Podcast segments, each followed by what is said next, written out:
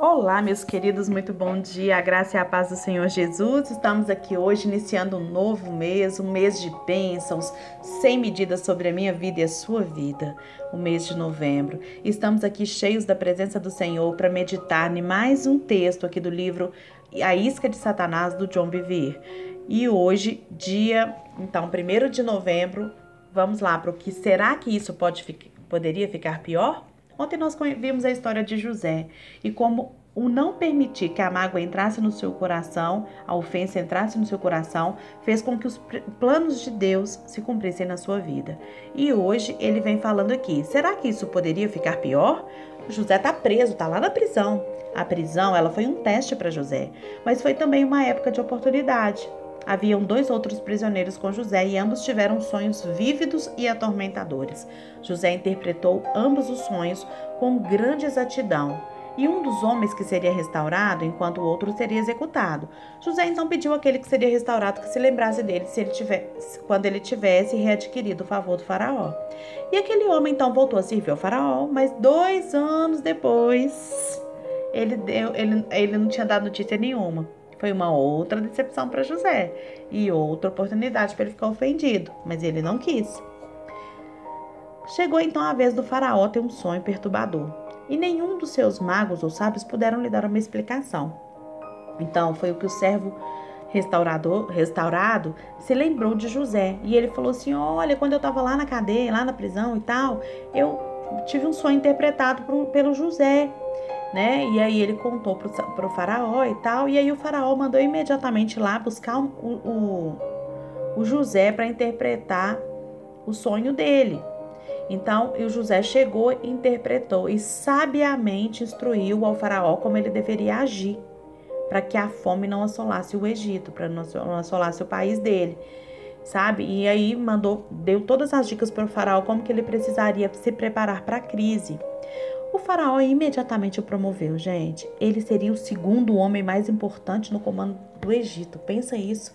José, com a sabedoria que Deus lhe dera, ele preparou tudo para a fome que estava por vir.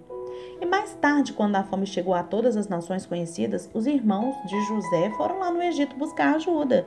Se José guardava alguma coisa em seu coração contra os seus irmãos, esta poderia ser a hora da, da desforra. Ele poderia tê-los jogado na prisão, torturado e até matado. Não seria culpado, porque ele era o segundo homem mais importante do Egito. Mas os seus irmãos não tinham nenhuma importância para o faraó. Os seus irmãos né, não tinham nenhuma importância para o faraó. Mas José decidiu dar-lhes os grãos sem pagamento.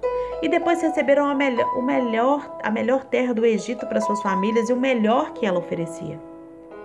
Em resumo, gente, tudo o que havia melhor no Egito foi dado. E José terminou abençoando aqueles que o amaldiçoaram e fazendo bem aqueles que o odiavam, como Jesus manda lá em Mateus 5,44. Deus sabia que os irmãos de José iriam fazer antes mesmo que o fizessem. De fato, o Senhor sabia o que eles iriam fazer, mesmo antes de dar um sonho para José, mesmo antes do nascimento de José. Veja aqui em Gênesis 45, 5, 8, o que José diz a seus irmãos quando se reuniram. Agora, pois, não vos entristeçais, nem vos irriteis contra vós mesmos por me haverdes vendido para aqui. Porque para a conservação da vida, Deus me enviou adiante de vós. Sai, dá, dá até uns arrepios aqui, né? Porque já houve dois anos de fome na terra e ainda restam cinco anos em que não haverá lavoura nem colheita. Deus me enviou adiante de vós para conservar vossa sucessão na terra e para vos preservar a vida por um milagre, por um grande livramento. Assim, não foste vós, queridos irmãos, que me enviaram para cá, e sim Deus. Aleluia!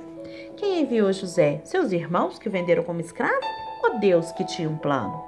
Deus o enviou por intermédio de duas testemunhas. José disse a seus irmãos: Não fostes vós que me enviastes. Ou o que o Espírito tem a ouça o que o Espírito tem a te dizer, meu querido. Como foi discutido, nenhum homem mortal ou demônio pode antecipar-se aos planos de Deus para sua vida. Se você conhecer a verdade, a verdade vai te libertar. Mas há somente uma pessoa que pode te tirar da vontade de Deus. E abre bem os seus ouvidos aí agora para você ouvir quem é essa pessoa. Querido, querida, essa pessoa é você. Considere os filhos de Israel. Deus enviou um libertador, Moisés, para tirá-los da escravidão e levá-los para a terra prometida. E após um ano no deserto, os líderes foram enviados para espionar a terra. Eles voltaram reclamando. Eles tinham medo das outras nações que ocupavam a terra e tinham um contingente militar maior e mais forte. Todos os israelitas, com exceção de Josué e Caleb, concordaram com os líderes. Eles sentiam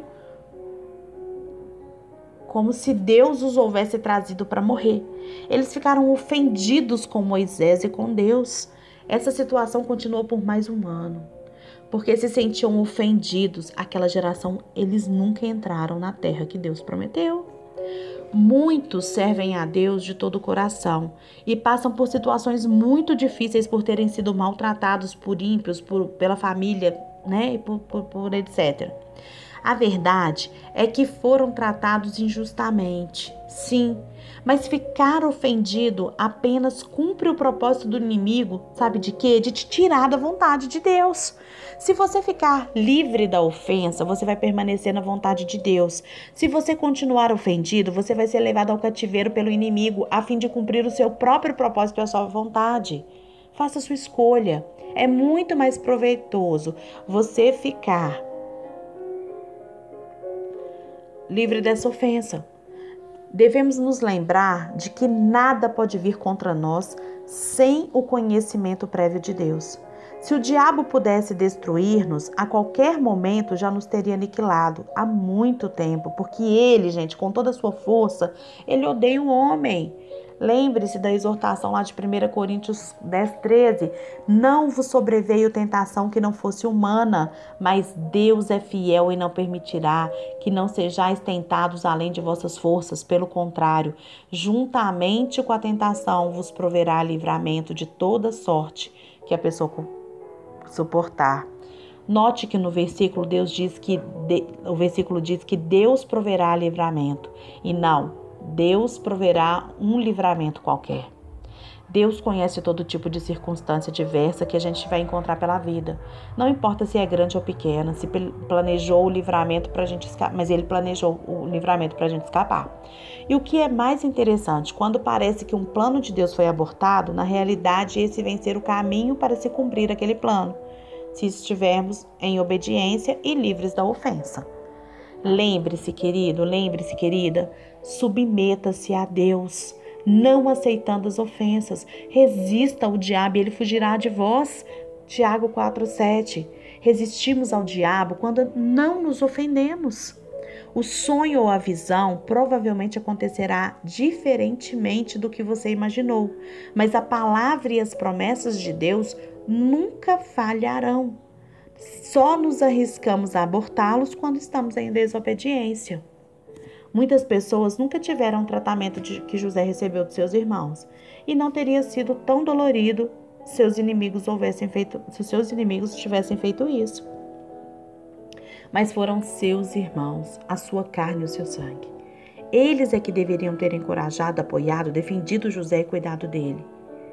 Poderia haver uma situação, gente, pior do que essa que José viveu? Pensa nisso nesse dia. Pensa nisso, sabe? Deus, ele tá no controle. Ele é soberano, tá? Deus não tá no controle das suas escolhas e das suas atitudes, porque isso aí é você que vai fazer. A escolha de se sentir ofendido e deixar de cumprir o propósito de Deus é sua, mas Deus está no controle soberano das situações. Certo? Pensa, qual tem sido a sua reação ao seu problema? Qual era o plano de Deus para a sua vida?